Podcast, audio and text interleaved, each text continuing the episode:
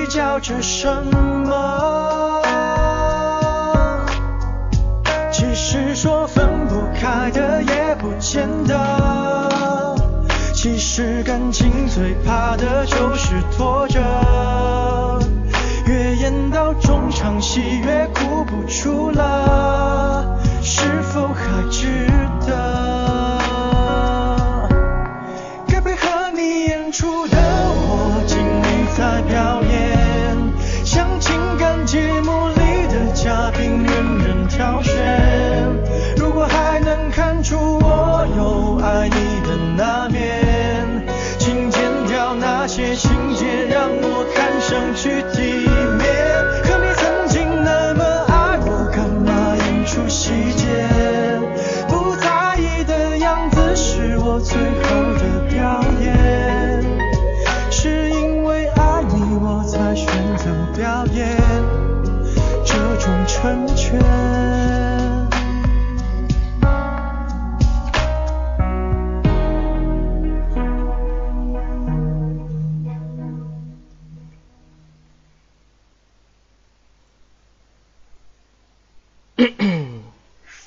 好，能听到我说话，同学给我按个一。好，可以听到我说话是吧？行，那我们开始今天的课程啊。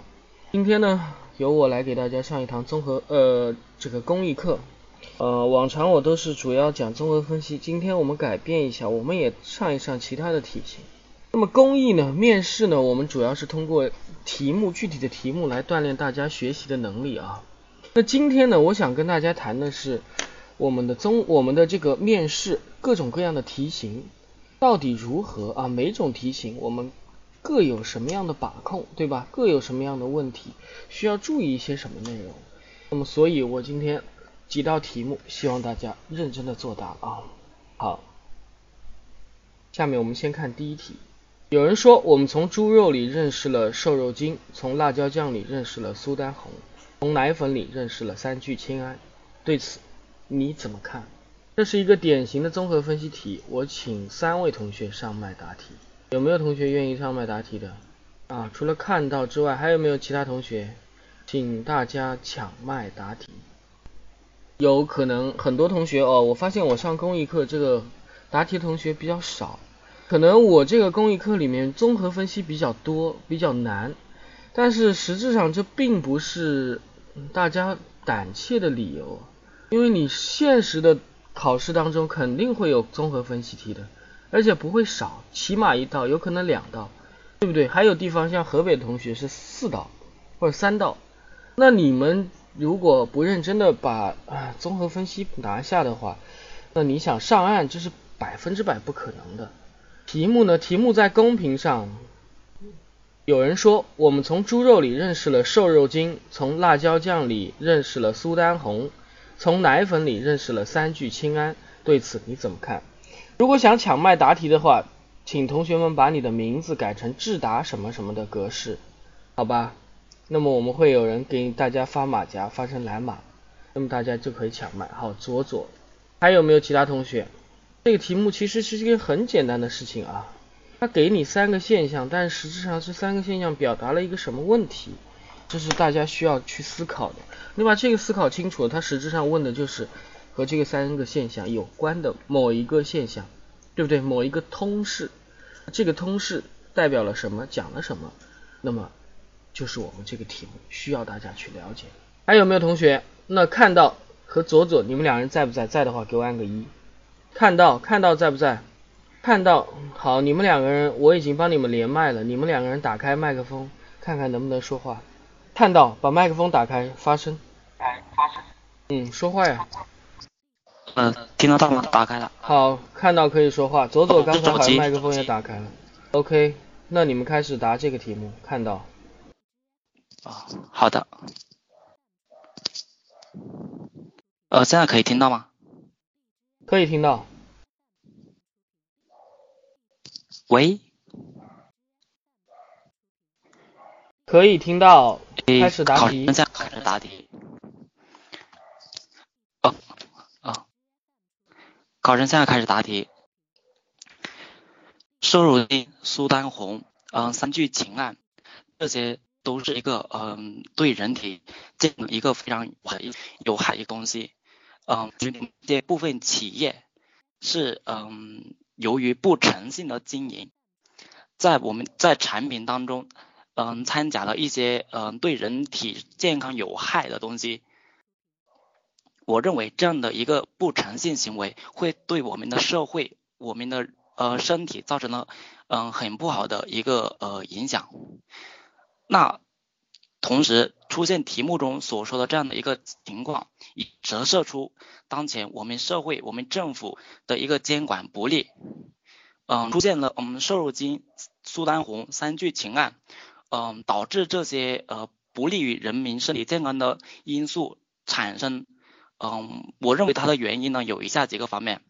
第一呢，当然当然是嗯一些企业嗯唯利是图，对嗯利润的嗯逐利性追求过高的利润，导致了嗯对产品嗯甚嗯参参加了一些嗯不利于人体健康的一些呃因素。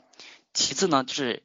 由于我们政府、呃监督部门、工商质检等部门的一些嗯监管不力，还有就是我们的一些法律法规呃不够完善，对不诚信的行为处罚力度不够大，他们的违法成本比较低，所以导致了他们接二连三的出现了这样的一个事情。那为了能够更好的为我们的消费者营造一个良好的、健康的一个消费环境，我认为呢，我们需要从以下几个方面来着手，嗯，发挥我们的主体责任。首先呢，就是嗯，我们的政府要嗯完善好我们的相关的法律法规、行政嗯政策，规范好企业的一个经营，使诚企业诚信经营，嗯，加大。对不诚信经营的行为进行一个处罚力度，使其不敢再犯。同时要建立一个嗯信企业的一个诚信名单，对一些不诚信的企业，嗯，如果出现了这样的一个行为，要拉把他拉进黑名单，对其日后的一个审核要更加的严格，嗯，增加他的违法成本。另外呢，一个就是企业要认，企业这方面要认识到自己的一个作为嗯市场运作的一个主体，应该要诚信经营，不应该将利润，呃追逐利润是可以理解的，但是不应该把这样的一个呃不诚信的行为、违法的行为建立在嗯消费者的身上。另外一个主体呢，就是我嗯消费者，嗯我认为消费者应该也要提高自己的一个嗯。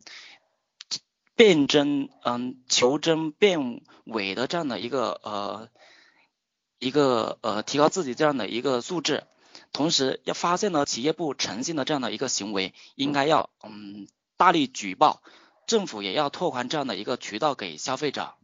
呃，我认为从这三方面的主体进行着手的话，相信可以给我们的一个社会营造一个良好的消费环境，呃，营造一个绿色的消费环环境。考生回答完毕。好，下一个左左，你来回答一下这个题目。左左在不在？开麦答题。老师听得到吗？可以听到。好的，考生现在开始答题。随着我国社会主义市场经济的发展，市场经济的一些自发性、盲目性等等弊端逐渐显现。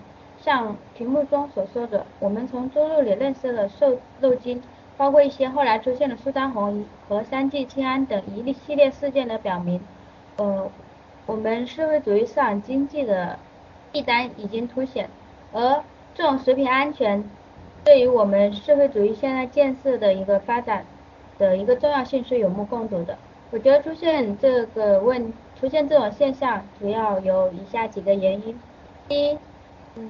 企市场主体以及企业过盲目、过度盲目的追求利益化，而无视于产品本身的质量及对消费者造成的影响，所以造就了这种苏丹红、瘦肉精等三聚氰胺这种不良现象的产生。嗯，第二，政府的政府政府作为市场经济的宏观调控的主体，对于这种现象的，呃，包括它的预防和出现这种现象之后的一个惩罚、监督等作用都不都不利，所以也是这种现象产生的一个原因。第三，作为消费者，包括包括消费者中其中呃一些重要的，比如说我们呃嗯第三方媒体等，对于这个事件对于这种现象的监督和辨别现象也不利，所以造就了这种三聚氰胺苏丹红瘦肉精事件在我们我们线上的一个产生。呃，针对以下针对以上的几个问题，我觉得可以从以下几个方面进行改进。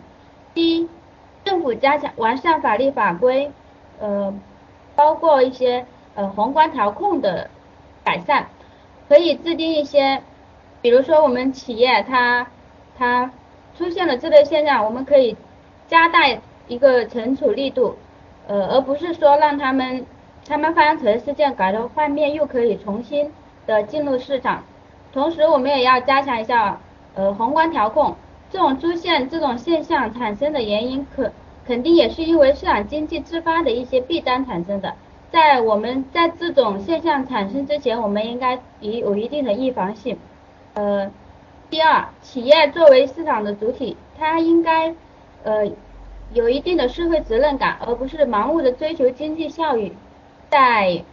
自身发展的同时，也应该，呃，也应该顾，也应该照顾到消费，应该保护消费者的合法权益。呃，第三，作为我们公共的一些监督媒监督的第三方，比如说我们媒体，包括我们自身消费者在，呃，在一些网络平台上可以进行一些监监督等，从而促进。一个企业的一个良好的发展现象，我相信只要我们在共同努力下，食品安全医疗、食品哦不对，食品安全问题一定能得到妥善的解决。考生回答完毕。好，下一个菲儿你来回答。菲儿，我已经和你连麦了，你来回答一下这个题。好的。呃，对于上面的问题，我是这样看待的。我们中国随着经济，随着我们的经济的发展，我们从吃糠咽菜的时代过渡了到现在，我们的食品物品非常的丰富，但是我们的食品却出现了安全的隐患、安全的问题。我们从瘦肉里，从猪肉里认识了瘦肉精，从辣椒酱里认识了苏丹红，这可以从侧面反映出现在我们的这种道德失范的现象的严重。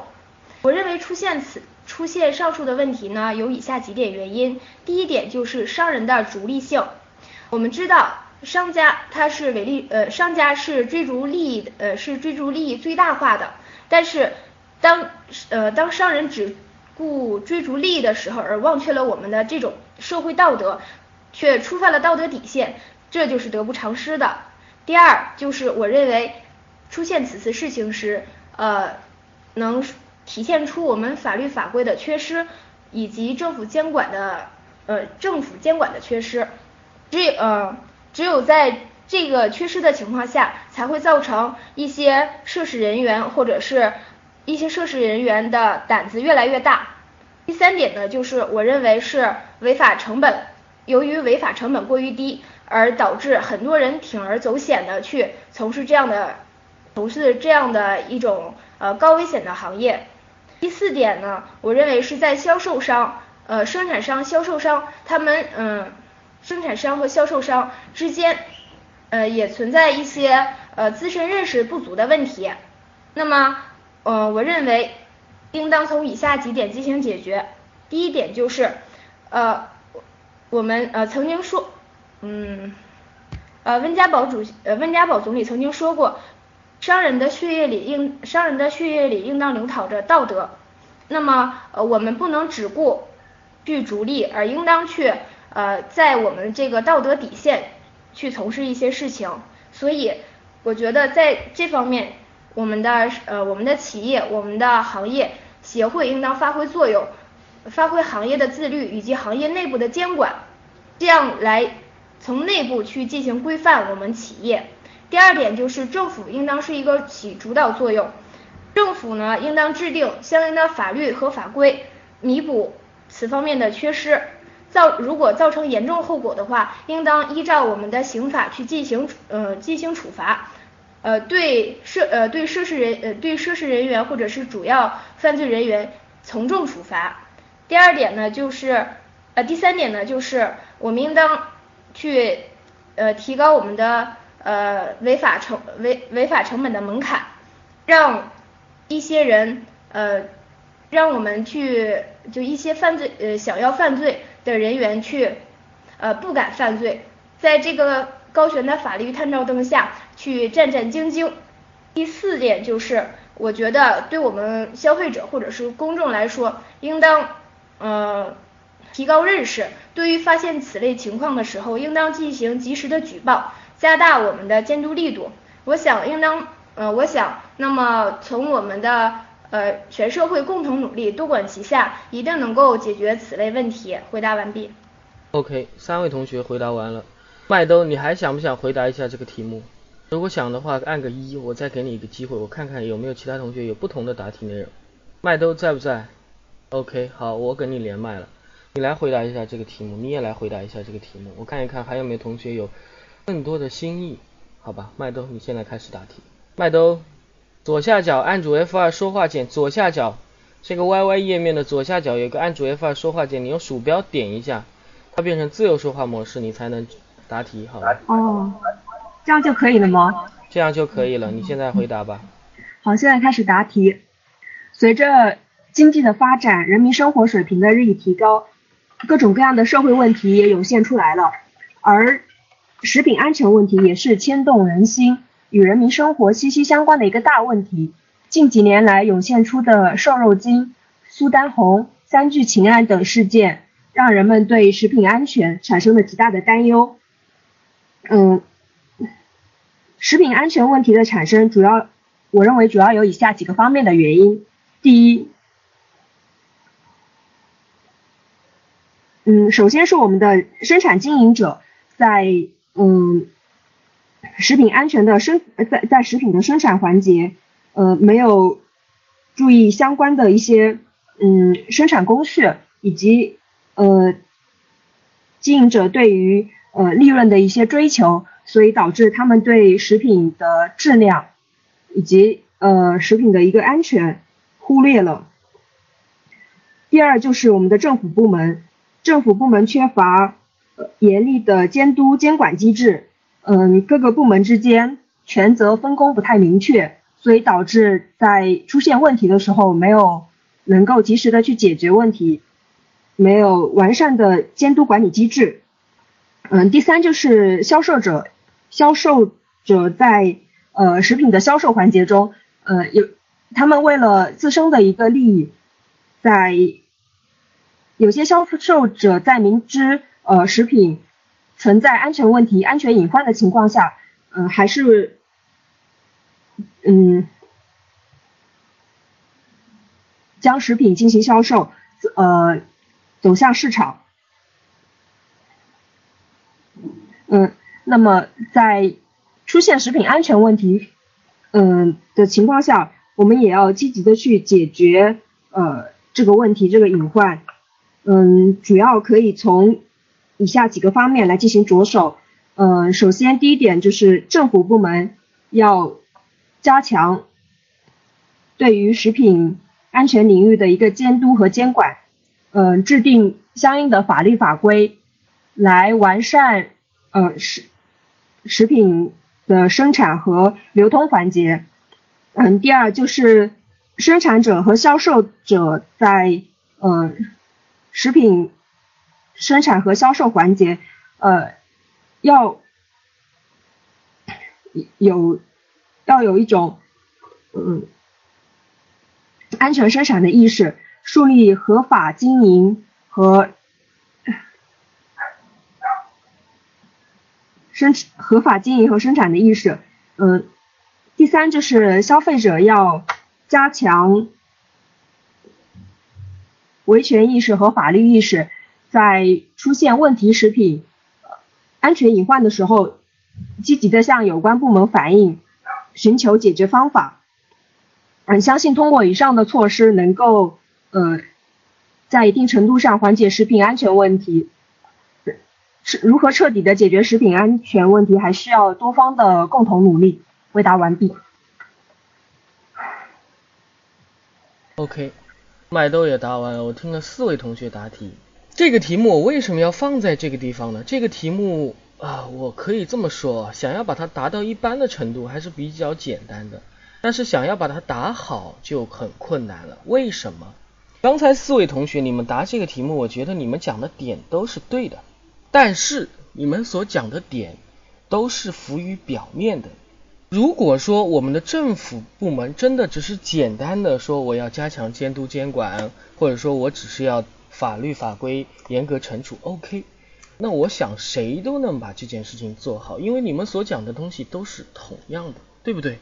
但是实质上，这样一个题目，这样一道综合分析题，如果在考场上出现了，它实质上是对于你对于怎么样呢？一些事物的细节，你怎么去看？你怎么去想？你能不能把它找出来的最好的一个怎么样啊？题型，就是说它能够帮助你区分什么呢？区分大家对于这件事情到底了不了解。可能很多同学所讲的内容，对于任何的怎么样啊，现在的社会事件都可以用啊，加强法律法规啊，对不对？啊，这个加强我们的法律法规的建设，对不对？来嗯制约我们的犯罪啊，做好监督监管工作来制约我们的犯罪啊，然后我们自己要如何如何做，嗯，加强辨识能力，这些都是什么呢？这些都是我可以这么说，都是浮于表面的，太过于空泛的话。那么我们要做的是什么？我们如果想要把这个题目答好，你首先要清楚，清楚什么呢？我通过什么样的方式方法加强法律法规，对不对？啊，完善我们的相应的法律法规，加强我们法律的威慑作用啊，这是你要想的。那我在监督监管工作上，我有什么任务需要去完成？不仅仅只是简单的一句，我们要做好监督监管工作。其实监督监管工作它有千头万绪、千变万化，它有很多的分支。怎么样去加强监督监管？OK，你看这也是需要注意的。好，还有同学说啊，我们自己呢也要去举报。其实这就体现了大家答题的时候非常不小心忽视细节这样一个问题。我问大家，你们在现实当中遇到食品安全问题，你们会举报吗？可能大部分人都不会举报，为什么呢？你们有想过吗？一，没有责任意识，可能觉得哎呀无所谓的，就当被狗咬了一口，对不对？我我我不想理你了，烦死了，对不对？这是一种人。第二，不知道如何举报啊。有的呃，菲尔说他知道，他知道打幺二三幺五，幺二三幺五是食品安全举报的问题吗？幺二三幺五不是食品安全，是。是假货的问题，所以这个还不是正确的食品安全举报的电话。食品安全有食品安全的部门去管，所以你看，你打这个电话，你就怎么样啊？其实起不到效果，对不对？好，所以所以这个题目，这个题目在我看来啊，想答出来容易，但是想把它答好实在是困难。为什么呢？就在于我们首先要去思考一下，为什么会有现在的食品安全的问题，对不对？那么当然了，这样的一分析呢，其实很多的点同学们是想得到的。监管部门的执法力度不够，监管部门我徇私枉法，是不是这些问题是我们食品安全的外部原因？不法经营者见利忘义、缺乏自律呢，是食品安全问题产生的内部原因。这两个点是同学们很多同学都懂的、都了解的，对吧？但是还有没有其他的原因呢？我想也是有的。比如说什么呢？大家想想看，为什么会食品安全问题会如此的严重呢？实质上这是一个怎么样啊？成本的问题。同学们不停的在提说，我们这个商人不要重利，要重义。但事实上，这可能吗？这是不可能的。为什么说呢？商业本来就是不道德的。你选择了商业，它就是要逐利的，对不对？为什么会有食品安全的问题呢？因为人们都希望物美价廉，就是说要在提高食品质量的同时还保持低价格。那么当价格低到一定程度的时候，食品生产者就会陷入遵循了质量标准就要亏损这样的困局。尤其是我们当今生产食品的企业大小不一，有国企，也有中小企业。对于国企，可能对于他们来说成本的问题。还不是特别严重，但是对于中小企业来说，可能它不限制成本，它就亏损，它就倒闭，所以这才是食品安全出现的一个很大的问题。大家想想看，对不对？所以我们从道德可以抓，从监管可以抓，那我们可不可以从成本抓呢？成本说明的一个问题是什么呢？是现在的市场竞争问题。大家想想看，对不对？为什么会有成本的这种啊不断的降低啊啊？可能是技术的提高，对不对？啊，这种大企业它引进了新的技术，但有的时候正是这样的技术引进，它也是一柄双刃剑。它在一定程度上解决了成本的问题，但是它也在一定程度上带来了很多中小企业食品安全的问题。大家想想看，是不是？同意的话，请给我送朵花。所以呢，我们在答这个题目的时候，就应该从多个角度去思考，不仅仅只是简单的说啊，我们食品安全是监督，是我们这个法律，是我们这个道德，你还要想一想还有什么其他的角度，这样这些的角度才是关键。那我回过头来点评一下刚才几位同学答题的点啊，第一位同学看看。讲了什么呢？讲了我们商人利欲熏心，讲了我们监督监管不力，讲了我们法律法规不够完善，讲了我们处罚力度不够大啊。然后就是解决措施，还是完善法律法规呀？消费者如何呀？这些我都承认，我觉得这些也挺对的。但是呢，所有的点都浮在空中，也就是说，我觉得你所的所讲的点和别人没什么区别，都是一致的。那这些点，我觉得。对，就是没有深入这些点，我觉得你必须要深入的挖掘一下。比如说法律法规不够完善，体现在哪里？处罚力度不够大，怎么就大？对不对？监督监管不力，我如何去保障我的监督监管？这些都是你要做的。那如果你这些做不到，那你这个题目就答不好。下位，左左，左左讲了一个点，我觉得不错。第啊，第一个是看到答的，左左讲到了宏观调控，对吧？那我觉得宏观调控这一点呢，你可以把它和食品安全联系起来，但是啊，你要把它讲清楚。呃，看到对你说的要具体一点，比如说监督监管从哪些方面做好监督监管工作，对吧？监督监管不是一句话哦，说我要做好监督监管，我就把它做好了，肯定不可能的，对不对？啊，有同学说举例子，我觉得这个地方举例子不合适，举例子会带来很多废话。我们实质上要的不是那种废话，实质上要的是你从监督监管的哪些里哪些方向去着手。我做好了 A 工作，我的监督监管工作可能提升一个档次；我做好了 B B 项的工作，我的监督监管的力度也能提升。啊，这样的细节的点才是更好的怎么样啊？答题的要点，明白了没有？我这个地方卡吗？如果不卡的同学，请给我送朵花。我按个一，好，看来是不卡的。卡的同学呢，退出去再进来，应该就好了，好吧？好，呃，第二位同学左左也是讲了法律法规，讲了宏观调控，讲了企业。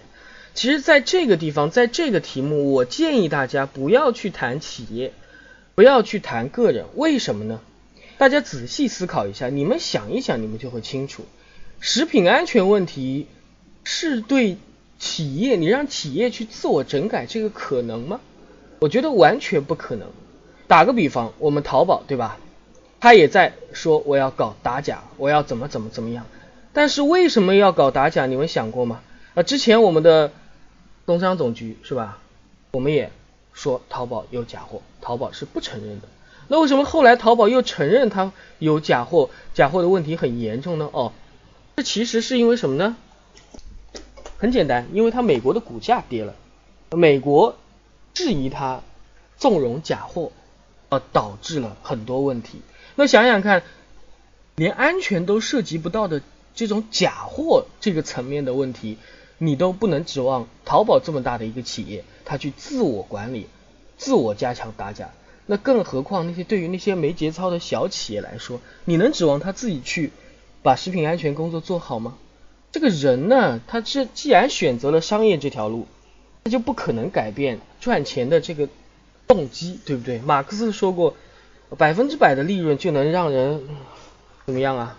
肆无忌惮了。百分之三百的利润，这个连父母都不认识了，对不对？所以你想想看，在这个题目里面，如果你想答好的话，我觉得。与其去思考哦什么企业本身怎么样，去思考个人增强识别的能力，不如去思考如何把政府的职能怎么样啊给丰富起来。好，这是刚才第二位同学，第三位同学菲尔，菲尔是相对来说四个人里面答题呃比较好的一个。菲尔讲了什么呢？讲了道德示范，讲了监管缺失，讲了法律法规的缺失，讲了违法成本的低。讲了生产的销售的认识不足，但是，对吧？但是我想跟大家说的是什么呢？菲尔，你自己看一看，道德示范和生产呢销售的这一块的认识不足，两者其实是类似的。那法律法规的缺失和违法成本低，它你讲的还是一个意思。为什么呢？什么叫违法成本低啊？实质上就是说明什么呢？这一块的法律监督监管没什么什么要求，对吧？法律是有，但是这个法呢，哎，并不能起到实质的威吓作用。对，所以我觉得你虽然讲了四个点，但实质上你的四个点呢，仅能算两个点，就是一个是法律，一个是监管。呃，呃，对，一个法律，一个一个是监管，道德，道德。所以你在分析原因的时候，四个原因只有两个原因。那你在答解决措施的时候呢，我觉得你的一些阐述。也有问题，你说什么呢？政府应当是一个主体责任，你这个有的语言组织啊搭配啊不对。下面呢还有什么呢？你先讲了法律缺失，然后你又讲我要按照刑法处罚，还从重处罚。你想想看，什么叫做法律缺失啊？就可能对于这个问题，我没有一部怎么样啊现成的法律，或者这个现成的法律呢，它并不适合时代的发展，已经有点落后了，管不了那么多事情。那已经缺失的情况下，你不去谈如何去建立完善法律法规，对不对？你去讲我要按照什么什么处罚，还从重处罚，这不是完全不可能的事情吗？你都没有那个法了，你还怎么从重处罚？我问你，你有没有想过？所以你在这个地方这两点是应该结合在一起的。我完善了这个法律，我建立了这个防护体系，我才能去依靠它。从重处罚，而不是把它两者分开，明白了没有？嗯，最后一点呢，你讲了一个问题，我要及时举报。打个比方，如果我讲我要鼓励消费者及时举报，我会怎么说呢？我会说的是，我要丰富这个举报的渠道，并且怎么样啊？要多加宣传。有同学问这个不知道什么题目是吧？今天讲的一个题目呢，是一个食品安全的问题。你只要知道这个食品安全问题就行了。我们针对的就是食品安全，对吧？假如我来讲讲举报这一点，我会从什么角度讲呢？我会从宣传怎么样啊？这种举报的渠道，电话、微博、微信这个角度来说，因为什么呢？因为人们不举报，可能是因为不知道向哪里举报，这是一方面。我还会从什么角度举报呢？这来讲呢？我会从鼓励举报，比如说怎么样呢？举报可以获得奖励呀，可不可以啊？这样的话是不是更好啊？你想想看，这比大家单纯的说我们应该鼓励我们的啊公民及时的举报怎么怎么样？啊，有一种人叫做职业打假人，你说职业打假人他是公益的吗？他不是，他是什么呢？他就是为了钱，对不对？所以利益动人心，财帛动人心，这个也是很正常的。那么我们就应该利用好这一点。要清楚，举报也是可以通过鼓励对奖惩制度来怎么样啊推动的，好吧？好，最后一个答题的同学呢是麦兜，麦兜答这个题目啊，我觉得和前面几位同学毛病是一样的，我没有听到你们关于这个监督啊、法律法规啊这一些地方的具体的划分。我听到的只是啊，我要去监督，我要去完善法律法规。那这样的一个答题，很显然它不能够真正的让考官觉得你对于这个社会、对于这个政府的行动，哎，有什么，有他的所思所想，只会觉得空泛。所以啊，四位同学，你们的答题内容都浮在表面上，你们的思考的解决措施都是嗯泛泛而谈的点，而不是深入实际的怎么样啊？和政府工作相结合的充实的内容。好，那我想问问看大家，你们觉得要做好监督监管工作，应该去注意哪些工作呢？应该去干什么呢？你们了解了这些，才能把这个题目答好。有谁能在公屏上告诉我吗？看来很多同学哦偏爱说协调各部门啊，这个是一个。我们有一句话叫做什么呢？九龙治水，最终怎么样啊？无龙治水，就是什么呢？事情呢很多部门都在负责，但是权责不分明，最后导致什么呢？谁的责任都不能体现，那这就是监督监管的问题，对不对？你看，这就是一个。如果刚才在答题的时候把责任制这一点讲清楚，是不是更好呀？很显然，同学们没有。那我来跟大家分析一下，如果我来答这个题目，我要从监督监管的角度讲，我会讲哪些事情呢？第一，我要讲食品安全的标准体系建设。很多同学光说监管，那为什么现在出现问题呢？比如说三聚氰胺的问题的出现。就是我们食品安全的标准出了问题。我们食品安全对于牛奶的标准哦，它里面要求的蛋白质是我们正常的牛奶所达不到的，那最后就能只能导致什么呢？导致这些怎么样啊？奶农铤而走险往里面加三聚氰胺，它为的就是达到那个标准，为的就是达到我们的所谓的国标。对啊，这是食品安全的标准体系，这就是食品安全标准体系建设的问题，它不符合现实。那我要让我们的监督监管更到位，那是不是标准体系需要做好啊？这是一点。第二，很多同学都在讲监督监管，但是你们有没有想过呢？监督监管永远都是滞后性的，对不对？它只能是一个后续的监督监管。但是现实当中呢，我们想要解决食品安全问题，除了监督监管，更重要的是什么？是风险防控。大家想想看，对不对？预防，对不对？防患于未然，处之于未然，我们才能解决食品安全。好，既然讲到了风险防控，那我们从哪里进行风险防控呢？OK，这又谈到了另外一个点，叫做。源头治理，食品安全的问题，它是一个怎么样啊？一条产业链，从农产品到加工，最后到食品，对不对？这是一条很长的产业链。我们如果想要防患于未然，想要风险防控工作做好，想要解决食品安全的问题，那么我就需要去进行源头治理。这就牵扯到什么呢？对于农产品呀，审批呀。检测呀，监督呀，这些地方的怎么样啊？合作，嗯，好，这是我想到的第三点。那么还有什么点呢？可能很多同学说食品安全很重要，但是它也有轻重之分。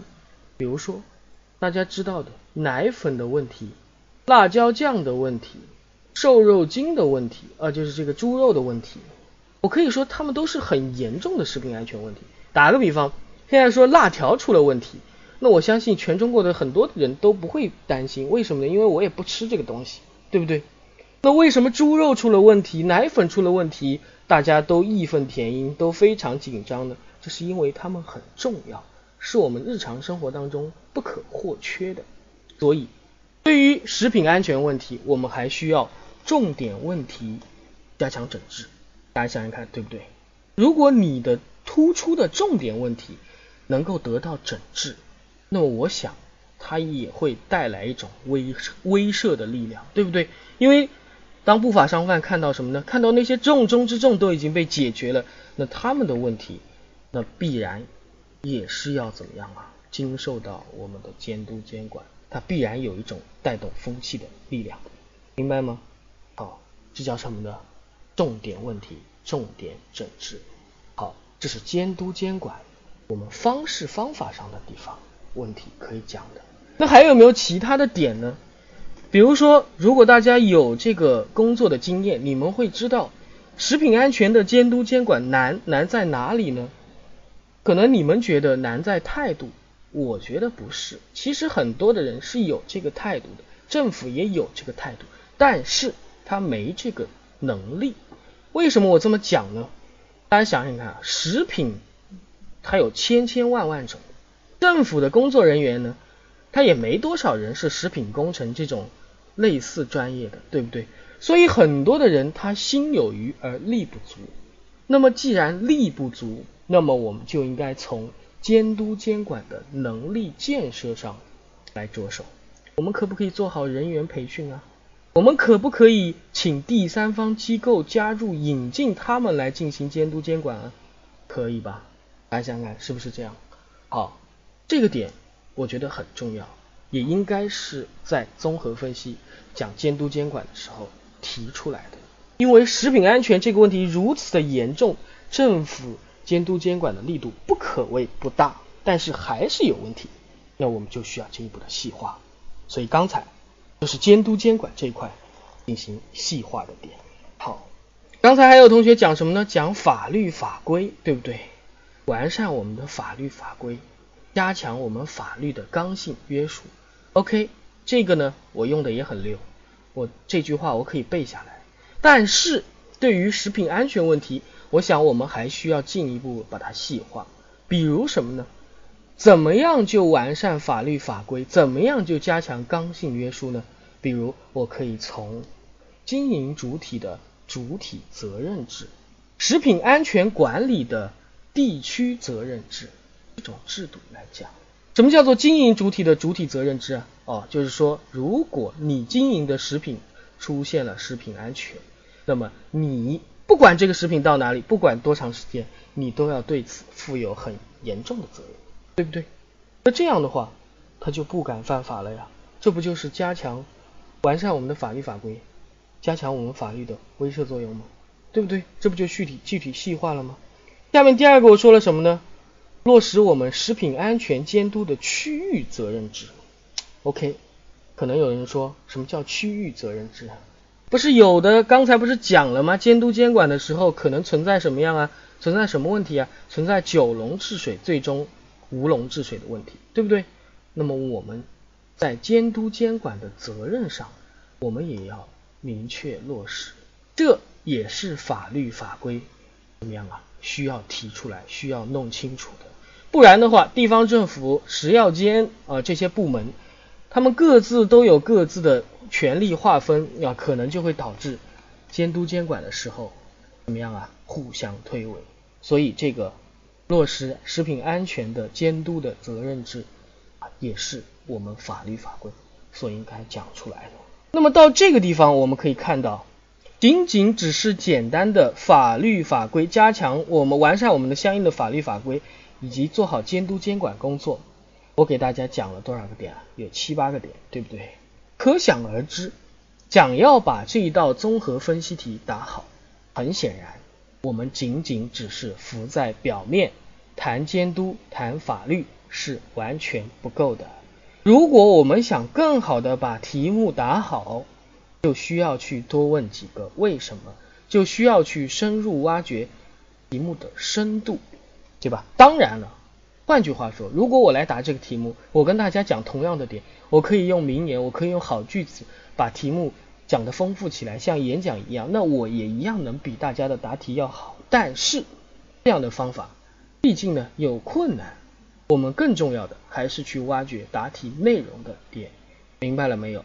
觉得我刚才所讲的有收获是对的同学，请给我送朵花。好，那这个题目。我只是简单的从法律法规这一块这两点给大家怎么样啊展开论述进行分析，得到了很多的细节点。我想如果大家在答这个题目想答好的话，那么可以在这两点上多下功夫。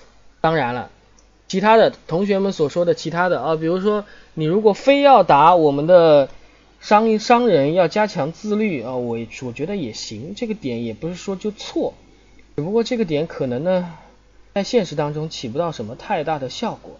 与其说商人加强自律，不如说我们要推动食品安全的问题的社会共治，也就是说我们要大家一起来怎么样啊，解决这个问题，对不对？我们可以畅通投诉的举报渠道，我们可以举办相应的活动，我们可以鼓励广播电视、报纸、杂志、门户网站等开通食品安全专栏。运用微信、微博、移动客户端等新闻媒体手段，加大对食品安全公益科普的宣传力度。我们可以怎么样啊？推动食品行业协会这样的第三方机构，加强食品安全的行业自律，引导和督促我们食品安全的生产经营者严格依法生产经营。这些，我想，可能比你单纯的去说。让我们的企业自律要更好。那么，如果你觉得这个题目还想答得更洋气一些，答得更有亮点一点，你还可以结合什么？我还可以结合互联网加来谈一谈，怎么样呢？互联网加食品安全检验检测的方式方法呀，有没有这些新的可能？对不对？那么这样的话，广泛的动员了整个社会的力量，参与到我们的食品安全监督当中。充分的发挥每一个人的力量，那么我想，整个食品安全的问题就能得到更好的解决。好，这个题目我就不跟大家说答案了。我讲到这个地方，只要是认真听的同学，我想都已经有所收获。这是一道很简单的啊。有位同学说没有马甲，这个请我们的红马给这个智达购这位同学一个马甲，他要上麦答题。嗯，好。这道题目只是一个很简单的食品安全的综合分析题。这道综合分析题它易答难精，很容易就达到相应的点，但是想把这些点深入呢又很困难。所以大家在答题的时候一定要记住，综合分析题只有深入细节，只有怎么样啊，让你的点看起来有实际操作的可能性，你的答题才会好。如果仅仅只是浮于表面，点这么一下，而且还没有什么好句子、名言警句的话，那么我想，综合分析题肯定不行啊。有位同学说讲这么多会不会超时啊？我刚才讲这么多，我又没让你全部都放在综合分析的答题里去讲。现实当中你能想到几点呢？我觉得你可能想不到七八点，你最多也就想到个两三点。那这两三点你是不会超时的吧？那作为一名公益课的老师，我负责任的讲呢。我当然需要把每个点面面俱到的教给大家，大家能学多少是多少，对不对？我讲三四个点，可能你最终只学到一二个点，那么我讲七八个点，可能很多同学就能学到三四个点，就是这样的，明白了吧？好，那这个题目到此为止。那么下面我看第二题，下面这个题呢就不是综合分析题了，我们来看一个新的题目，呃。我们菲尔，你已经答过题了，所以我先不给你机会哦。我先请三位新的同学答题，好吧？贝贝、意义和 Go，你们三位同学已经和我连麦，我请你们来回答一下这个第二题。冰冻灾害时期，有三十多名旅客被困在大巴上快两天了，领导安排你牵头去帮助他们，你该如何完成任务？OK，好，贝贝、意义、Go，你们已经和我连麦，你们按。依次作答就可以了，好吧？啊，能听到吗？啊，好的。那么下面我来啊谈一下我对这个呃这个任务完成的话，我的我的安排啊。面对题目中所说的情况呢，我认为我们应该按照如下步骤来完成这项任务。第一，我会呃尽可我会在领导这个把这个任务布置给我以后，我会立刻和这些被困在大巴上的呃旅客尽可能的取得联系，了解他们现在的现状，需要哪些帮助。呃，他们呃是否有，比如说是否有旅客呃患病，或者说他们是否是是缺医少药，还是缺少呃食品或者说服装等物资，呃。等呃，如果说这些情况从这些旅客身上了解不到的话，那么我也会通过其他的呃了解情况的同事向他们了解是否我们有一些先期的物资已经呃送到他们那里，以及他们最呃他们被困之前是否了解他们被困之前他们的车上有哪些物资。嗯，第二。我会根据了解到的情况安排准备我们的物资，同时呢，我也会呃了和我们这些交负责交通部门的同事取得联系，了解我们呃能够通过哪些途径呃来达来能够接触到这些旅客，呃，然后呃呃如有可能的话，请他们协助我们把我们准备好的物资。呃，送达到这些旅客呃身边。嗯，第三，嗯，在这些我们我们准备的物资和帮助，以及比如说救援人员呃抵达这些到达这些旅客身边的时候呢，我呃我也会及时的跟进他们相应现场的情况，嗯嗯做好记录，然后听取他们的反馈，了解他们还有哪些进一步需要帮助的情况。并且将这些情况整理做成汇报啊，做成报告，然后汇报给领导。嗯，我相信经过这些步骤，我能够妥善的完成这项任务，能够服务好我们这些被困在大巴上的旅客。回答完毕。好，下面请意义你来回答一下这个题目。贝贝已经答完了，让我思考一分钟。哇，你刚刚听他答题还没有思考吗？好吧，给你一分钟时间，你思考完了开始作答。我现在来回答一下第二道题目。现在让我来去帮助他们的话，那么我会从以下几个方面进行开展。那么第一步，我就会全面的了解本次冰冻灾害现在对于被困大巴当地附近的一些具体的情况，比如说冰冻灾害什么时候能够缓解，目前已经持续了多久，而且呃当地的交通情况情况是怎么样的，还要多久？旅客们可以离开被困地区，把这些细节，而且呃，另外还有一些就是旅客的具体人员信息、人员构成、年龄组成，还有最好可以与旅客上的司机啊和当司机的呃所在公司，还有旅客的出发地和目的地都了解全部了解清楚，以方便我后续和旅客们。进行沟通。那么第二点就是我要通先通过电话联系，尽可能的通过电话让与本次大巴上的司机或者一些呃有资质的人员，告诉他们我们是非常关心你们的，让传达一种我们时刻关心他们，我们马上就要来帮助你们。以首先安抚群众的情绪，那么第三，我就会在通过第一时间，通过各种途径，直接到最好能够到达旅客的被困大巴的现场，这样我想是给予旅客们动力和力量的直接源泉。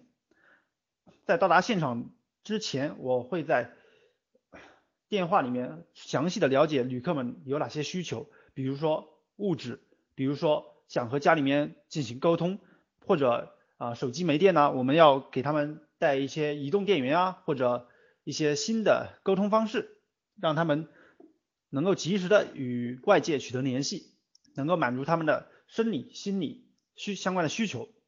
那么我相信通过以上几个方面的努力和我自己的现场的。及时的和旅客的们旅客们的沟通，一定可以把他们的情绪及时的安抚，使他们的需求得到满足，使我们本次帮助他们的任务得到最好的完成。回答完毕。好，下一个同学，意义你来回答一下这个题目。我再给一个机会啊，够你也可以回答一下这个题目，好吧？啊，不对，下一个是 go 是吧？go 你来回答一下这个题目。我再给偏爱一个机会，啊，go，你可以答题了。好，好，谢老师。好，考生开始答题。首先，我会快速的组成救援应急小组，应急小组由妇联、交通、疾控中心和应急办等相关部门组成，进行快速的了解前线情况，向交通部门了解前线的被困人员、被困地点、被困的车辆、车牌号等具体的情况，以及上面成员的具体成分，比如说老孩子、老人有没有孕妇等这些特殊群体。第二呢，如果有老人、孩子和孕妇这这些群体，就请求这个妇联还有一些呃疾控中心等相关的部门准备好相关的呃一些物资和服务服务设施。应急办用来调控各种应急应应急救援应急救援的物物资和资金等情况。在呃，了解了具体情况和呃做了充分的准备之后，第二步我们要进行快速的行动，在那个交通部门或者相关的部门这个呃帮助之下，快速的抵达这个大巴的呃这个这个冰冻的这个大巴的这个地点，对他们进行救援，对老人、孩子等特特殊这些群体呃进行安抚，并且就近的进行呃比如说。呃，饥饿可以给他去呃安排一些食宿等问题，就近的去安排一些这些顾客的最基最基础的生活要达到和食宿要达到，尽量的使这这些旅客，嗯，首先要摆脱啊这个寒冷和和这个呃饥饿，还有可能会发生的疾病等这些情况。呃，第三呢，要进行一些后期的善后工作，就是呃这些旅客进行妥善安排之后。要和这些旅客进行深入的沟通，比如说这些旅客是否还想继续再旅游，或者说是否呃要要回去回家，或者有什么其他的要求或需求，尽量使这些旅客呃能够满意的、开心的结束呃这次旅行。呃，最后呢，我会针对这个事情呃形成一个呃书面性的书面性的这个文件或者资料，呃。反馈于领导，使这件事情能够有一个比较完美的结局，也让领导了解这样的情况，也为以后假如出现了这类似的应急情况，也让呃相关的部门有有据可循，有经验可循。考生回答完毕。好，恋爱你来回答一下这个题目。各位考官，如果我遇到以上情况，我会如下处理。首先，我会联系各部门，如救灾的武警、战士、官兵和。医疗，呃，医疗还有 医疗等部门组成应急指挥部，然后第开个简短的会议啊，先确定我们救人的方案，嗯，救人的施工情况大概需要多久，一天、两天还是几天？然后确定之后，我会进一步了解受困群众的情况，与他们第一时间取得联系，我们尽力争取。能够通过手机联系，如果手机不行，我们可以通过派无人机，毕竟现在科技那么发达，然后看一下他们是否有呃受伤的群众，有受伤的群众，我会安排无人机投送一些简易的药品和食品、水等资源，以保证他们在接下来呃武警我们救援的过程中，保证他们的生命安全，嗯，在。救援过程中，我会在与他们联系，安抚他们的情绪，告诉他们我们救援的程度，希望他们耐心等待。然后我会在救援点安排急，嗯，急救车、救护车。一旦受困人员被救出之后，马上送医院进行检查。最后考各位考官，如果取得联系后遇到，如果遇到有。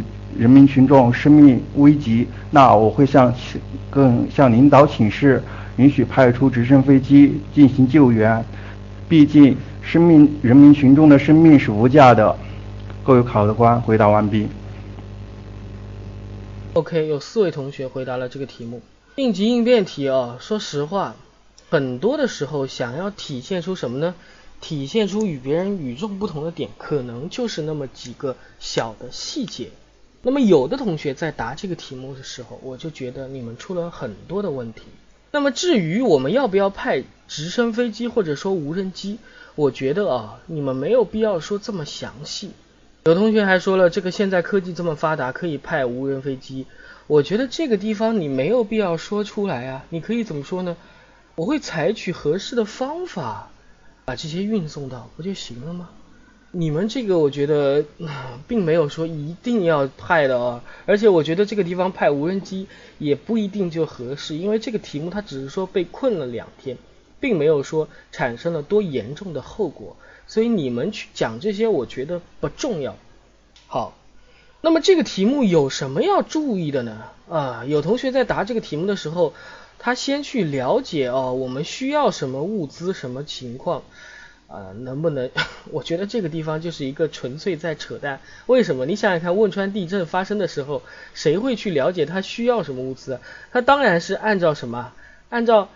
尽可能需要的物资给他投放过去，对不对？所以这个地方你去了解物资的需要，你再去汇报领导什么什么之类的，我觉得这个地方可能时间拖得越久，造成的问题就越多，对吧？所以综合过来看，我们要看到冰冻灾害时期，有三十多名旅客被困在大巴上快两天了。领导安排你牵头去帮助他们，你该如何完成任务？我们通过审题，最重要的是去了解这样的冰冻灾害时期困在大巴上的人最需要什么，这一点是很重要的。OK，我们要把它想到。那么除了这个呢，还有就是后续的情况，我们能不能把控？啊，比如说，我想你们刚才一直在讲啊，安全。对吧？对于群众来说，生命、财产安全都很重要，对不对？所以生命和财产呢，我觉得都重要。那么你如果想突出细节的话，你要不要请他们带好自身的贵重物品啊？你要不要告诉他们注意这些问题啊？我觉得这个是可以的，并且这些答出来可能更像是现实当中我们所做的。毕竟你不能说安全没问题了，最后呢？群众的东西全没了，那这也不太好，对不对？所以如果我来答这个题目呢，我们首先要做什么呢？首先我会请同事帮忙去购买相应的方便食品、保温取暖装备，比如热水瓶、棉衣被等，以及所需要的医药品。OK，我觉得食品药品和保暖物品这三种就够了，对不对？干什么呢？在指定时间送至所在地。避免乘客受饥寒之苦，这是首先，对不对？那么刚才有同学说，其次我怎么怎么样做？有同学说让同事去买，当然了，这个地方不是协调嘛，协调牵头安排嘛，对不对？我可以说让同事，我也不想说什么其他的啊，这个部门那个部门，这都是废话。你只要把要做的事情讲清楚就可以了，对不对？那么下面一步呢，并不是其次，而是与此同时。我会迅速与宾馆、酒店、医院联系，联系离事发地较近的条件较好的酒店，安排食宿，做好接待准备，联系好相应的有能力的医院，做好怎么样啊？救急的应急准备。这个地方为什么是与此同时啊？因为我一开始是让同事去帮忙嘛，所以我这个时候自然有这些工作可以把它做好。我觉得这是我们第一步所要做的，也就是说什么呢？从硬件和软件上来解决这个问题，对不对？硬件有的东西我需要，那么软件上面这些怎么样啊？需要联系的，我们也要弄清楚，对不对？这是之前的。有人说直接说通过电话联系啊，当然是可以通过电话联系，但是我也没说呀。那你假如说这个时候。冰冻灾害时期，万一怎么样呢？电话不通呢？这也不是不可能的呀，真是影响到大雪，就是像那年广东大雪的时候，它不是很多地方都这个这个通信都断掉了吗？这个很正常的，所以你直接你也不要太过于细节化，你就说我会迅速与谁谁谁取得联系就 OK 了。那到底怎么取得联系的？不是你需要关心的，就看就好比刚才那个所说所说的要要不要飞机这个问题一样，明白了吧？那么下面我们才是到达事发地点。那么到达事发地点之后，我会做好被困人员的思想工作，向他们出示相应的工作证明，请他们相信我。很多同学没有讲这一段，我觉得这段很重要。为什么呢？你这个时候在这种危机的时候，你跟人家说让人家出去，人家就相信你吗？你肯定要表露自己的身份，明白没有？你的身份在这个时候是很重要的，因为你的身份才是别人相信你的地方，明白没有？明白的话，请给我按个一。好，请他们相信我之后，然后是什么呢？带好自身的贵重物品，随我步行或者通过其他的交通方式到最近的宾馆好好休息。当然，如果有医疗需求的旅客，我们也会帮助他们到医院进行相应的救治。好，这是什么呢？这就是这一块我怎么办？把他们带到宾馆去，带到最近的宾馆。我说什么呢？通过步行或者其他的交通方式。你这个地方就不要说什么飞机了，这个东西你也不能决定的，你又不是什么大领导，你习大大说哦，给他派飞机就派飞机，那万一不派呢？所以你这个地方不要说什么方式，你就很简洁的告诉考官，通过相应的交通方式到最近的宾馆好好休息。而且还有一个，我们强调这个宾馆，你一定要怎么样啊？把最近，把条件好这两点给它确认下来。那么刚才有同学答题，只是说什么呢？联系宾馆。那么这个宾馆也千差万别，你这个宾馆离它有十万八千里，你觉得可以吗？肯定也不行。所以这个最近也体现了我们对于这个事情的考虑啊。同时，我会尽可能的联系这一批旅客的旅客的什么家人，报平安，让家人放心。好，这是我们到达事发地点之后所需要做的。很多可能有同学说他们没有手机吗？你想想看，都已经两天了，那手机还有电吗？我觉得这不一定，对不对？可能就联系不上了。所以这个时候已经两天了呀，我不是说了吗？所以他这个时候你要你要把这方面做好，而且可能人家人困马乏，精神疲倦，对不对？很累了，那这个时候联系这些东西就已经是你应该做的，明白没有？好，我想做到这个就够了。那么如果你说待人员安排稳定之后，我们需不需要去把这个大巴怎么样啊给弄到？这这就不是我们所需要考虑的。我觉得这个地方可能说什么呢？可能可以答，但是这个不是重点，所以不需要在后续当中突出出来。有同学说，如果步行能到达的话，应该就不会被困了吧？这很简单，因为可能人家外地来的不知道嘛，对不对？你说外地来的突然到了一个地方，前后前不着村后不着店，他也不知道到底有没有那么能不能走到那儿。那你觉得在这种冰冻灾害时期，他敢怎么样啊？出来吗？而且他也没有防冻的、防寒的衣服，也没有药品，也没有食物，那这样走不会 出问题吗？肯定会的吧。所以这个地方步行也没有问题啊。那么最后。本次事件结束后，我会将此次事件的解决经验汇集成文，呈领导审阅，为今后再遇到此类事件，那提出什么呢？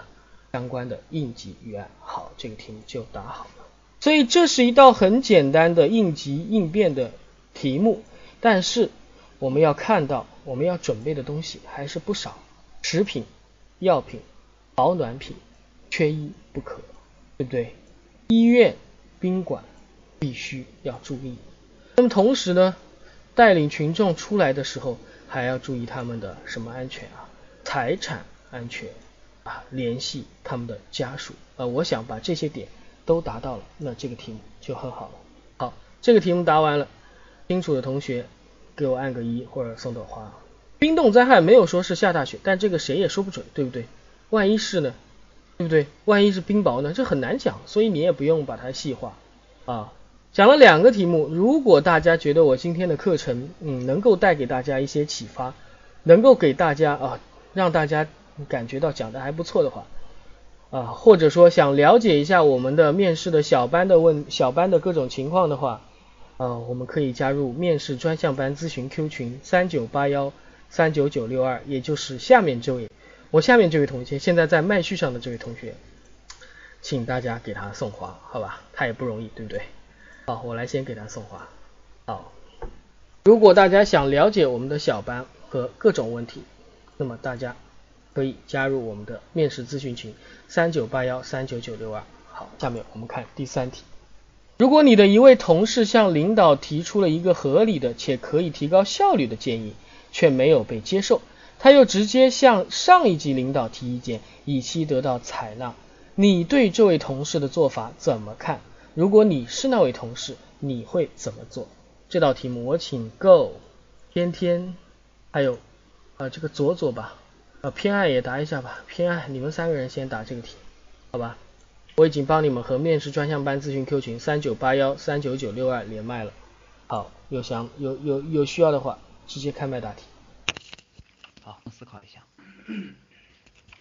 好，考生开始答题。针对我同事这么一个做法，我认为，首先第一点，我同事的这种想法是可贵的，他能能够有自己的想法，并且他能够和领导提出自己的提高效率的建议，尽管领导没有接受。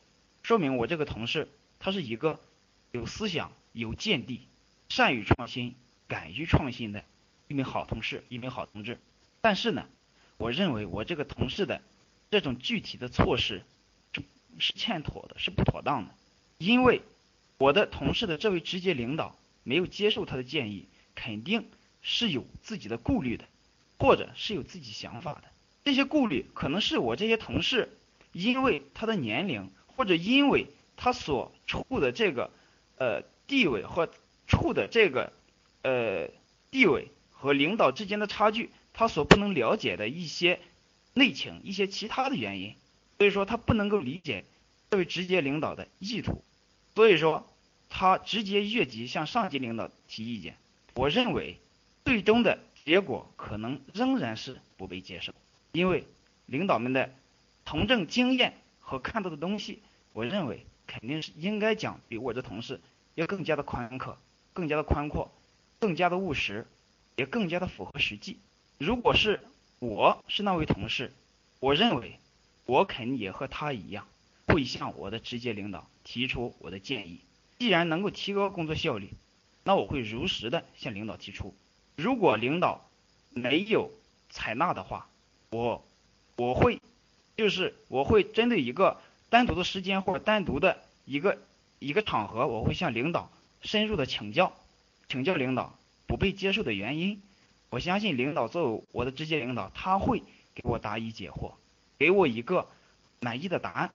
这是我如果是那位同事我应该做的。考生回答完毕。好，下一个，天天你来回答一下这个题目。我现在开始回答。我对这位同事的看法是：首先，我的同学能够提出自己的想法和建议，说明我的同事是一位很有思想、工作极其负责的同事，而且他会他对自己的工作非常的负责认真，是一位很值得提拔的同事。但是他越级上报这点做的不太好，因为越级上报是大禁忌。我认为。他这样子会伤害到我们的领导的权威，也也容易让领导对我们对同事的做法产生误解，进而可能会得到领导的排斥。所以他越级上报的行为我是不赞成的。如果我是那位同事，首先我会和领导进行更加合理有效的沟通。如果领导还是对我的不满意，我还会采取另外的办法。我第二，我会通过朋友圈转发，可以使一些同事或者间接的领导无意中看到，从而增加我的建议的影响力。再次，我还可以找一些权威专家出出具一个报告，使我的建议能够得到更多人的信服。或者，我还可以把把方案，把我的建议慢慢的做出成绩，再和领导沟通，让让领导认可我。第四，我会我还可以找一些对我的建议有同感的同事，找一些中立的同事聊一下我的这个方案，扩大我的方案的影响力。最后，我还可以争取在一些公共场合和一些人争取公开发言，然后把我的想法公之于众，然后得到大家的认可。我的回答完毕。下一个，天爱，你来回答一下这个题目。呃，我各位考官，我是这样看的。首先，我的这位同事的做法确实不对，因为虽然我们公务员嗯的职责就是为人民服务，提高工作效率，但是有一个很大前提，工提高工作效率，如何更好的工作，前提就是团结。如果遇到任何事情，你的领导不接受，你就上上一级反映，那这整个班子不就是乱了吗？那变相的就降低了工作的效率。所以我并不认同我的这位同事的做法。如果我遇到以上事，我会这样做：首先，我会。向领导和同事请教，是否我的那我的 我的方案提高效率的方案是否有局限性？呃，并不能在全单位实行，看是不是有我没想到的地方。第二，如果确实我的方案确实是合理且可以提高效率的，那我要向领导建议，细心的解释，告诉他我呃其中的原因。第第三，如果如果领领导还不接受，我会把原来的工作效率和现在的工作效率进行一个对比，列出详细的数据啊，让嗯以及分析呃呈报给领导，让领导审阅。考生回答完毕。好，三位同学答完这个题目了。呃，三位同学呢，我想说你们的问题都很严重，什么问题呢？你们都很多。首先，这个题目我你们想想看啊，你有的同学是什么呢？首先。然后第三、第四，有的同学是呢，首先你对这个同学的看同同事的看法讲了一个首先，然后到你怎么做的时候，你又讲首先，那你觉不觉得这样这么多的首先听起来会让考官感觉到你的逻辑存在问题啊？明白吗？所以我觉得这个地方你们的答题可能内容上面需要注意，但更重要的你要注意这些连接词不要怎么样啊？太过于随意，那你第一步第一个题目你就不说首先不就行了吗？有问题你就说什么呢？啊，我认为这位同事的做法我怎么样啊？赞同或者是不赞同？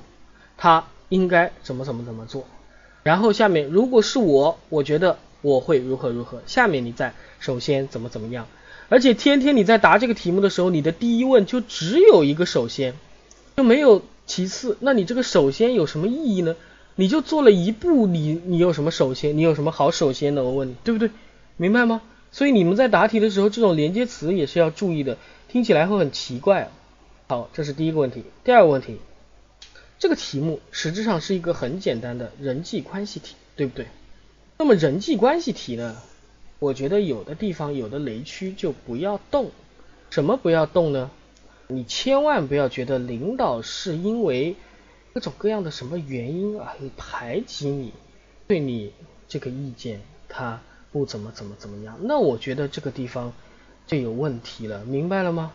你想想看，这个地方啊，这个事情啊，他并没有在题目当中有一丝一毫的告诉你说领导是因为什么什么什么原因就不让你做的，对不对？所以我们要阳光思维，去思考其他的可能存在的好的原因。比如说，你觉得这个是提高效率的建议，但可能它仅仅针对你合适，那别人就不一样了，对不对？或者说，你觉得这是提高效率的，但实质上它可能怎么样呢？牵扯到我们工作分配不均，对不对？打个比方，你向领导提出了一个。怎么样呢？能提高效率的建议就是什么呢？按照专业来划分啊，这个专业的事情交给 A 同志，那个专业的事情交给 B 同志，他们各司其职。OK，结果什么呢？A 专业的这位同志，他的事情很多，确实他来做提高了效率，但是实质上这就是加重了他的工作量。你觉得这个合适吗？这会影响团结，对不对？所以并不是说提高效率的方式方法是最好。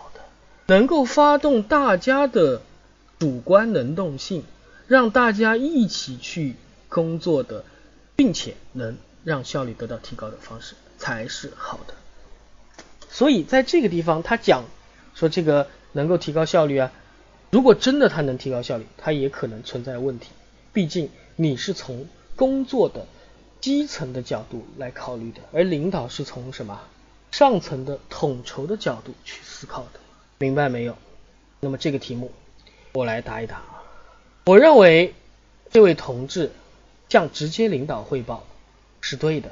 在一个单位当中，工作汇报肯定是有程序的，向直接领导汇报提出建议，这样的做法，我觉得他的初衷是好的，是为了更好的为人民服务。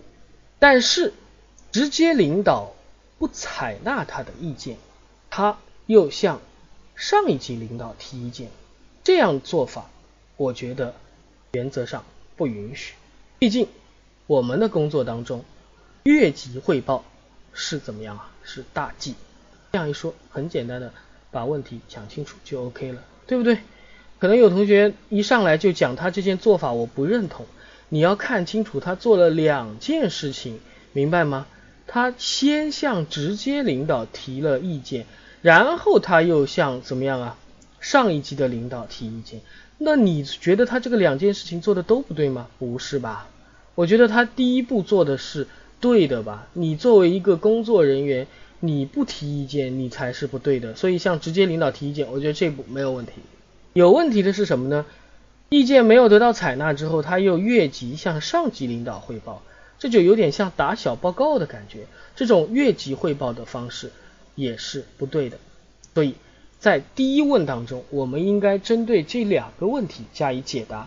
哦，第一步他的做法是对的，我是赞同的，我要向他学习。第二步，他的做法有失偏颇，有欠考虑这一块，我需要什么注意？明白了没有？明白的话，请给面试专项班咨询 Q 群三九八幺三九九六二送朵花或者按个一。好，这是第一问。那么下面第二问呢，是一个很简单的怎么样啊？人际关系题。那如果我是那位同事，我首先应该做的是深入思考。分析自己的意见建议的可行性与科学性，反思他们是否真的如自己想的那样合理可行。毕竟直接领导没有接受我的意见，肯定有其原因和理由。领导是站在全局看待问题，而我站在基层工作中会有片面性和局限性，这便是我们常说的当局者迷。因此。重要的是在反思之后，再和领导沟通，找出他不接受的理由和原因。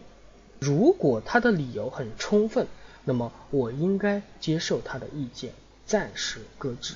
当然了，即使我的直接领导并没有告知我他的不接纳的理由，我作为一名下级，也应该保留自己的意见和建议，而不要张扬自己的观点。要自觉地维护我们领导的威信。我会选择其他合适的时间，比如工作小组会议，比如生活研讨会，这些时候以请教的口吻向领导讨教，更好的向领导学习，更好的了解领导的所思所想。那么在今后的工作当中，我会更加的注意提意见和建议的方式方法。态度更诚恳一些，语言更谦和一些，多为别人着想一点，方式方法巧妙一点，时间选择更好一点。我坚信，带着这种心态、这种方式方法去向领导、同事学习，我就能更好的做好工作。OK，那这个题目我讲完了，怎么样呢？我在我的答题当中体现的是什么呢？体现的是我对于我提意见方式的思考，体现的是为什么领导没有采纳的原因，体现的是如果没有采纳，我会在什么样的情况下向领导学习。这些实质上是这个题目所需要的细节。那你只有有这些细节，你在答题的时候才能让你的答题感觉更真实，让你的答题怎么样啊？至少来说能让对面的考官接受。大家要清楚，坐在对面的都是考官。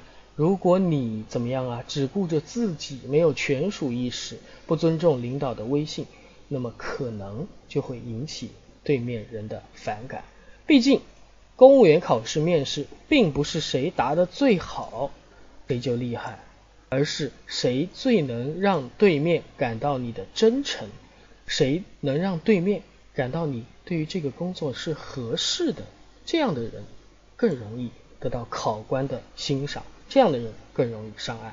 所以不要太激进，所以要谦和一点，要讲究方式，要更多的从领导的角度去思考。好，这就是我的第三题。那今天的我们的公益课就到此为止。我今天跟大家讲了三个题目。第一个题目呢，我跟大家讲了如何去把表面的东西深入挖掘化、细节化。同样讲监督，同样讲法律法规的完善，同样讲我们去进行举报，鼓励大家举报。那么我们有很多的角度可以去进一步的完善。